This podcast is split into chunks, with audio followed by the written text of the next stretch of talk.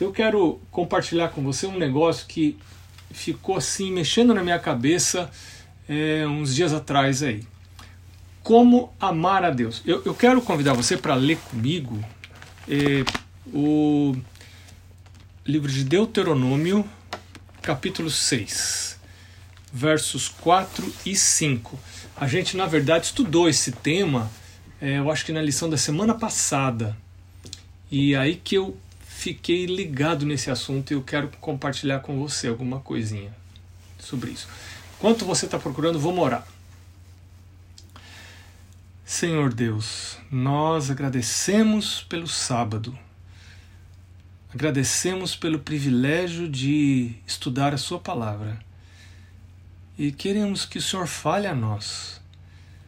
Nós pedimos estas bênçãos em nome de Jesus. Amém. É, é, Deuteronômio capítulo 6, versos 4 e 5 diz assim: Ouve Israel, o Senhor nosso Deus é o único Senhor.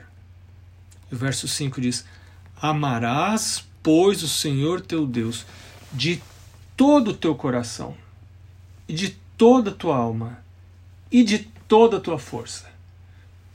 É, e acho muito interessante porque é, em português não dá para a gente ter ideia da força desse primeiro verbo, é, porque não é uma sugestão, é, nem é um pedido cortês, é uma ordem da parte de Deus para que a gente o ame.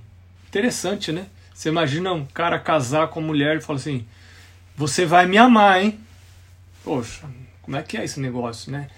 É, mas é isso que Deus está fazendo. Você vai amar, né? É uma ordem positiva para a gente amar a Deus. E aí vem a pergunta, porque Deus tomou essa, é, é, essa, é, esse conceito de amor das relações humanas, é uma coisa familiar para a gente, para a gente poder entender a nossa relação com Ele. Então a gente tanto entende a relação com Deus olhando para para as relações humanas, como entende as relações humanas olhando para Deus. Né?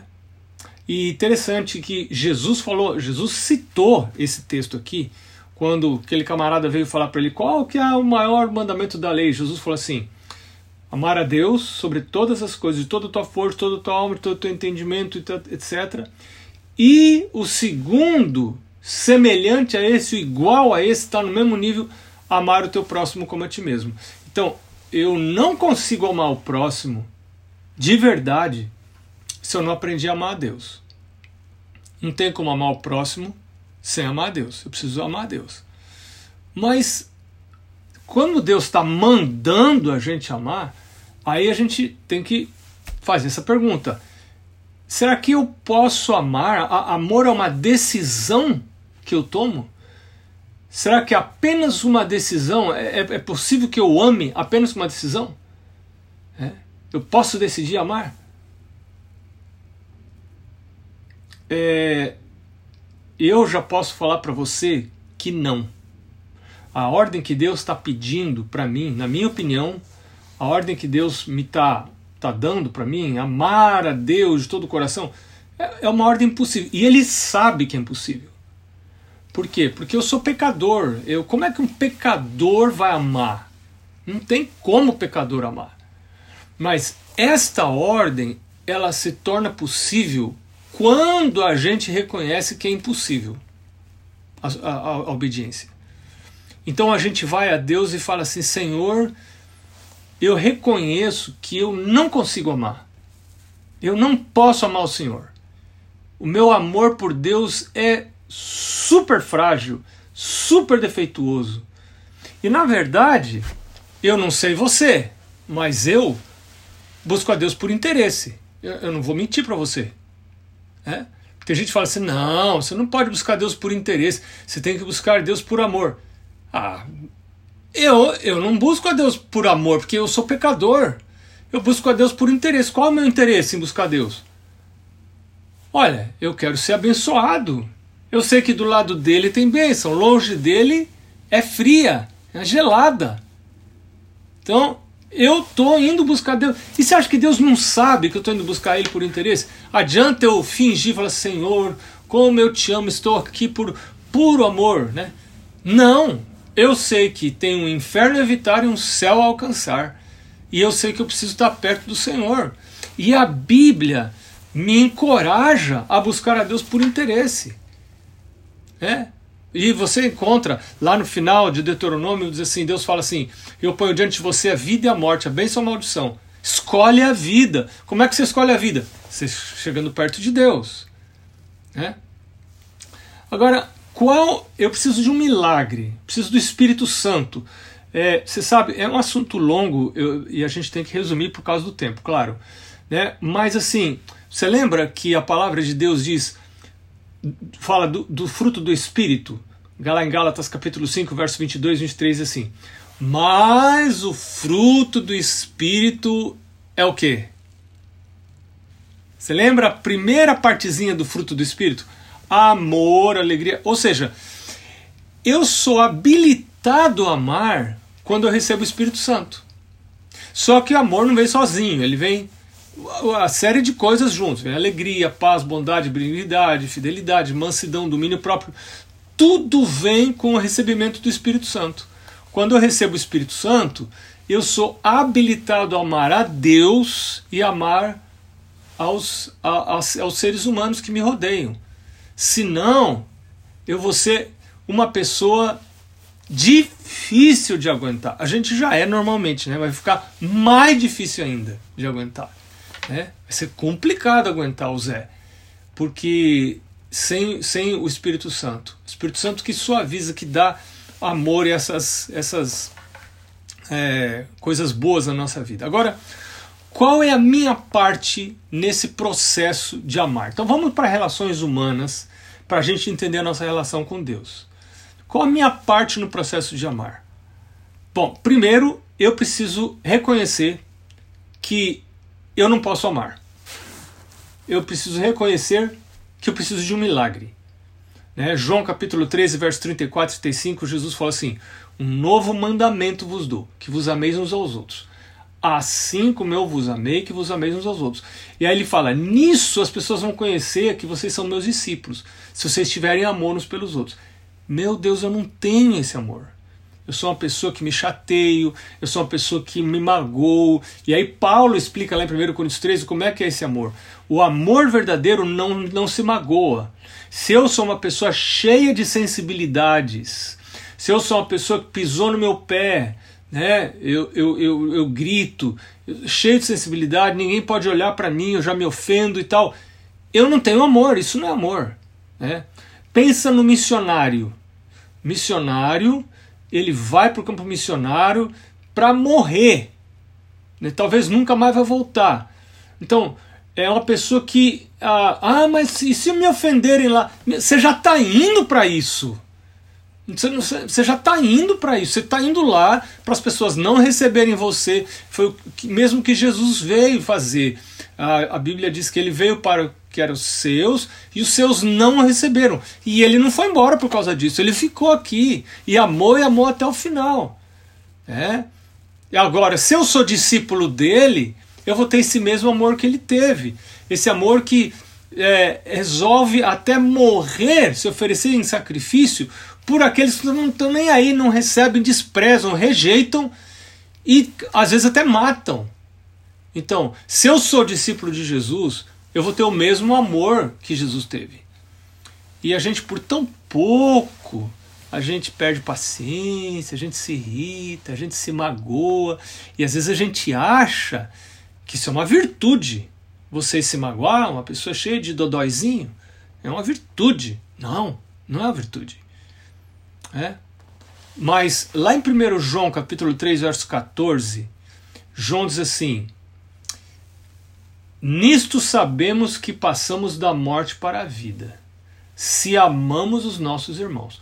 Então eu posso estar na igreja, posso estar batizado, posso já estar anos na igreja, lendo minha Bíblia, fazendo trabalho missionário, dando estudo bíblico, mas se eu não amo, então eu não passei da morte para a vida. É, é, eu descobri esse verso quando a gente tinha já alguns anos de casamento e o nosso casamento estava muito difícil.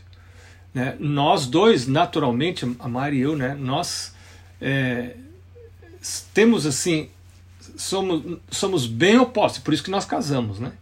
Somos bem opostos mesmo. E não foi fácil, não foi fácil. A gente, nós reconhecemos que nós precisamos de um milagre todo dia. É um milagre a gente ver junto. É um milagre, milagre de Deus. A gente tem que acordar, tentar sempre acordar antes do outro, né? Um, um tentando acordar antes do outro, para ir à presença de Deus e buscar o milagre antes que o outro acorde. Né? Vai que outro acorde eu ainda não busquei o milagre, minha nossa, a coisa, a coisa estraga. Então eu preciso ir buscar o milagre antes do outro acordar. Então eu preciso reconhecer. Esse para mim esse é o primeiro ponto, primeiro ponto, ponto mais importante. Né? A segunda coisa que eu preciso fazer é agir em favor da pessoa. Lá em 1 João, capítulo 3, verso 18, João fala assim: Amados, amemos não de palavra nem de língua, mas por obra e verdade. Então, amor. Ellen White fala uma coisa muito interessante. Ela diz que amor não é sentimento. Né? É, é a, a, fé não é sentimento. Né? É, Para a gente entender o que é amor, a gente precisa entender o que é o oposto do amor. Né? E Ellen White fala que é o oposto do amor é egoísmo. É eu querer tudo para mim, meu jeito, é, os meus direitos, as minhas inclinações, né? as minhas preferências. É, isso é o oposto do amor. Então, se egoísmo é o oposto do amor, como que é amor? Amor é o querer o bem do outro, as preferências do outro, o direito do outro, a alegria do outro, as inclinações do outro. É pensar no outro, né? Talvez seja meio sinônimo de altruísmo, né? É, então, e, e acho muito interessante isso que João fala. Amados, não amemos de palavra nem de língua, mas por obra e verdade. Obra é fazer coisas. Você tem que fazer coisas. Né? Se você ora Deus para amar uma pessoa, você ora, Senhor, me ajuda a amar essa pessoa. Aí você senta na cadeira e fica esperando Deus dar amor para você. Quando é que você vai amar essa pessoa? Jamais. Você nunca vai amar essa pessoa. O que você precisa fazer? Você precisa começar a fazer coisas por essa pessoa. Quando você começa a servir essa pessoa, a agir, fazer coisas concretas em relação para essa pessoa, então você está no caminho do amor. É assim que funciona no reino de Deus. Eu preciso fazer coisas né? Preciso fazer coisas. Então não espere o sentimento para você agir. Um outro ponto, eu não estou uh, analisando todos os pontos, até porque a gente não tem tempo. São, são três pontos só. O, o último ponto que eu acho importante para eu amar uma pessoa é eu separar tempo regularmente para estar com essa pessoa. Porque o amor, ele não é uma coisa etérea que acontece é, é, é, independente do meu envolvimento. Eu preciso estar tá envolvido. Amor, ele, ele, ele frutifica na presença. Tem que ter presença. Sem presença, não tem amor. Amor entre pais e filhos é presença. Os pais têm que estar presentes. Né? O casal tem que estar presente. Como é que a gente faz para estar presente? É, lembra que amor não é algo espontâneo, hein? É, para quem gosta muito de olhar seriado, de olhar filme, etc., é, o risco da mente ficar contaminada pelos conceitos de amor que são vendidos por Hollywood e, e, e, e os derivados de Hollywood é muito grande. E, Hollywood vende o conceito, a ideia de que você não tem controle sobre o amor. Né? Aconteceu. Né? Agora fiquei amando a esposa do meu vizinho. Que, que, que, culpa que eu tenho? Amei! Né? Agora não amo mais minha esposa. O que, que eu vou fazer? O amor foi embora. Eu, eu, eu não tenho nada para fazer em relação a isso. Esse é o conceito que querem vender para gente.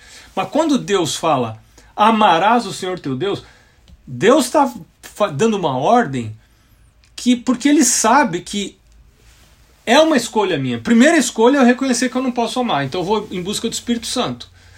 Segunda coisa, eu vou começar a agir em favor das coisas de Deus. né? Eu vou trabalhar para Ele. Né? Como é que eu faço para amar Deus? Parece que eu tô tão fraco na fé, tô tão longe. Bom, primeira coisa, eu preciso pedir um milagre do Espírito Santo.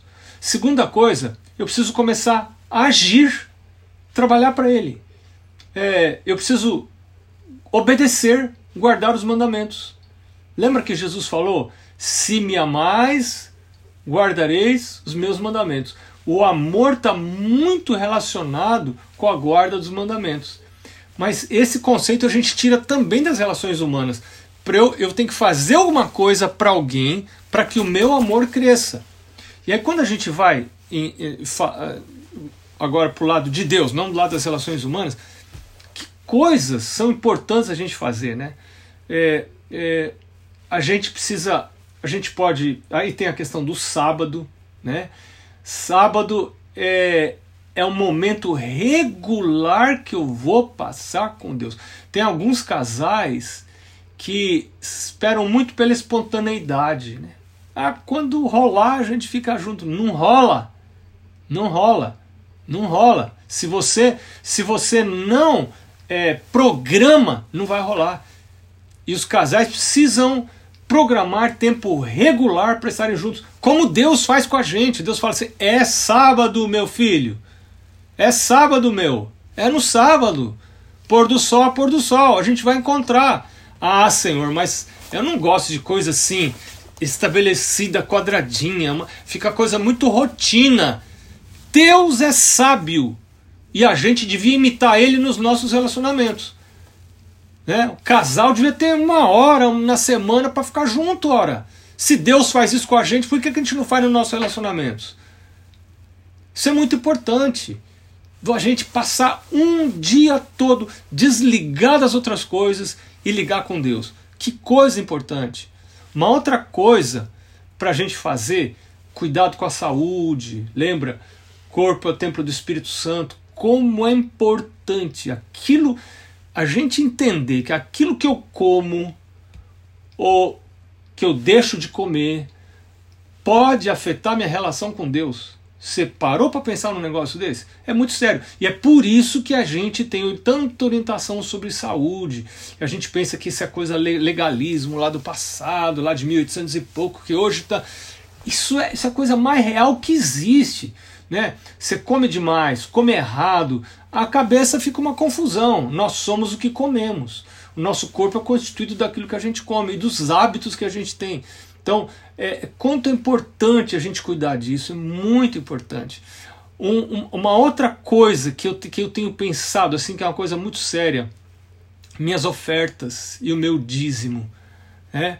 Tem gente que entrega dízimo e oferta para ajudar a igreja. Não faça isso. Não faça isso. Quem ajuda a igreja é Deus. Não tenha dó da igreja. Não entregue dízimo e oferta para ajudar Deus, para ajudar missionário, lá o naviozinho missionário. Não, essa não é uma boa razão para você entregar a oferta e para você devolver dízimo. Uma, eu vou dar para você uma razão melhor. Jesus falou lá em Mateus capítulo 7, se não me engano, verso 20 e pouco. Jesus falou assim: Onde estiver o teu tesouro, ali vai estar o teu coração. Onde você colocar a sua grana, seu coração vai atrás. Um dia entendi isso, falei: meu, eu preciso ensinar minhas filhas a serem dizimistas, porque um filho, um adolescente, um jovem que aprendeu a ser dizimista e a ser pactuante, a entregar a oferta dele, ele não, não sai dos caminhos de Deus. Ele primeiro precisa parar de fazer isso para daí sair do caminho de Deus. Porque cada vez que eu devolvo meu dízimo, cada vez que eu devolvo oferta, é, aumenta o meu amor para com Deus. E foi Jesus que falou isso. Onde tiver o seu tesouro, ali vai estar o seu coração.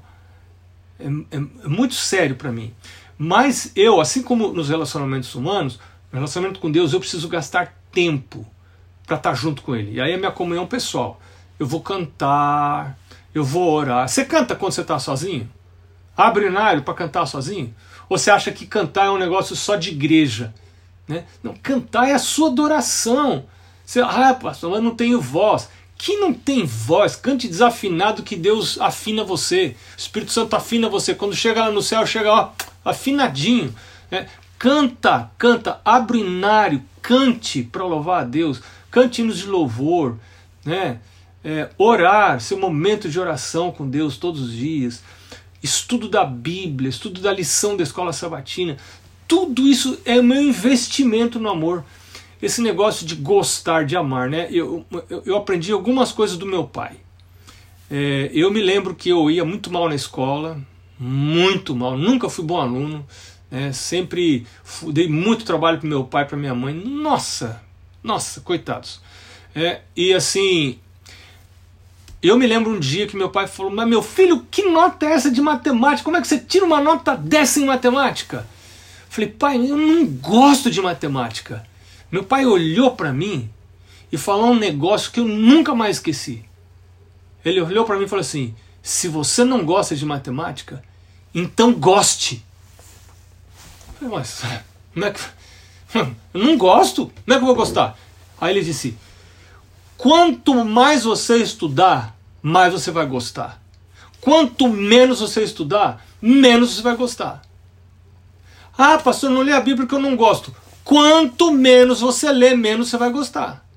Quanto mais você lê, mais você vai gostar. Quanto mais você estudar a lição de escola sabatina, mais você vai gostar de Deus. Quanto menos você estudar, menos você vai gostar. É simples, é uma equação simplicíssima. É só continha demais. É só continha demais. Não é nem divisão, nem nada, é só continha demais. Você lê mais, você vai gostar mais de Deus. Se lê mais a Bíblia, vai gostar mais de Deus. Lê mais, estuda a sua lição de escola sabatina, vai gostar mais de Deus. Se você não lê, né, não vai gostar mais de Deus. Então tem a comunhão pessoal, tem a comunhão familiar. Né? Agora eu com a minha família, eu quero envolver minha família no amor a Deus. Lembra que Jesus falou: amar a Deus sobre todas as coisas. Mas como é que eu envolvo minha família? Gente, vamos lá, todo dia. Como é que chama isso? Culto familiar. Como é que deve ser o culto? Rapidinho. Rapidinho. Não faz cultão que não dá certo. É culto, é curto. Muito curtinho. Tem que ser 5 minutos, 7 minutos, mas todo dia você está falando para a família assim: olha, isso é o que a gente valoriza. Só por fazer o culto, só por chamar os filhos, quem tiver na casa, visita que está na casa. A gente recebe um monte de gente aqui na nossa casa. Vira e mexe, tem gente aqui nos visitando e tal. Pode vir. Só tem uma coisa: tem a hora do culto. Aí você está na, na, nossa casa, debaixo do nosso teto, você tem que vir para o culto. É assim, né? As filhas tinham que levantar, é, quem está aqui, vem genro, levanta todo mundo. Neto, levanta, vem para o culto. Por quê? Porque Deus é mais importante que eu. Eu quero que eles amem a Deus. A minha casa tem que pertencer a Deus. Então, culto familiar é muito importante. E então você tem a comunhão pessoal, você tem a comunhão familiar e agora você tem a comunhão coletiva. Tem dois tipos de comunhão coletiva. É o nosso pequeno grupo aqui que a gente está, né? E a igreja. E a igreja é um negócio muito interessante, porque a igreja me ajuda a crescer nos dois tipos de amor que falou Jesus. Lembra que Jesus falou assim: primeiro mandamento, amar a Deus com toda a tua força, todo o teu entendimento, e o segundo, igual, tanto importante quanto esse, qual é? Amar o próximo como a, como a ti mesmo. Ah, bom, isso é muito sério. Quando eu vou à igreja, Seria tão fácil se fosse tudo anjo lá na igreja, né? E tem gente que se, decepciona porque se batiza e pensa assim: estou me batizando, agora estou indo lá para a igreja. Gente do céu! É o céu que baixou na terra, lá não tem ninguém que briga, ninguém que fala mal, não tem linguarudo, é gente, só gente legal. Aí a pessoa chega na igreja, não, acho que eu estou no lugar errado. O que, que, que é isso aqui? Que negócio é isso aqui? É? Aí ele fala assim, não, acho que eu estou na igreja errada. E aí eu lembro de, um, de uma frase que eu li, que eu achei muito interessante. O cara falou assim: se um dia você encontrar uma igreja perfeita, por favor não entre nela, porque você vai estragar. Eu achei muito legal. Se você encontrar a igreja perfeita, não entra, não entra que você estraga. Deixa eles lá. Né? Porque igreja é o lugar onde a gente está em crescimento. Nós todos, uns, uns estão mais bebezinhos, outros estão mais, mais idosinhos, mas nós estamos em crescimento. E esse atrito, esses atritos que acontecem, me exercitam no amor. E eu sou exercitado a crescer no amor. O amor exercitado quando quem está perto de mim não merece. Aí, aí eu sei se eu amo ou não. Se eu tô convivendo com gente que só me dá beijinho, me trata bem, só me passa a mão na minha cabeça, só me dá afago, bate nas minhas, nas minhas costas, como é que eu vou saber se eu amo?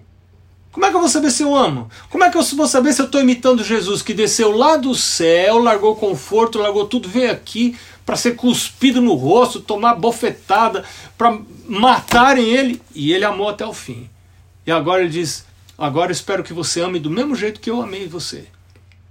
É? Então, onde que eu tenho essa experiência? É na igreja. É na igreja. Por isso que eu preciso da igreja. Eu preciso da igreja. Eu preciso ir lá, estar lá, porque lá eu aprendo a amar a Deus.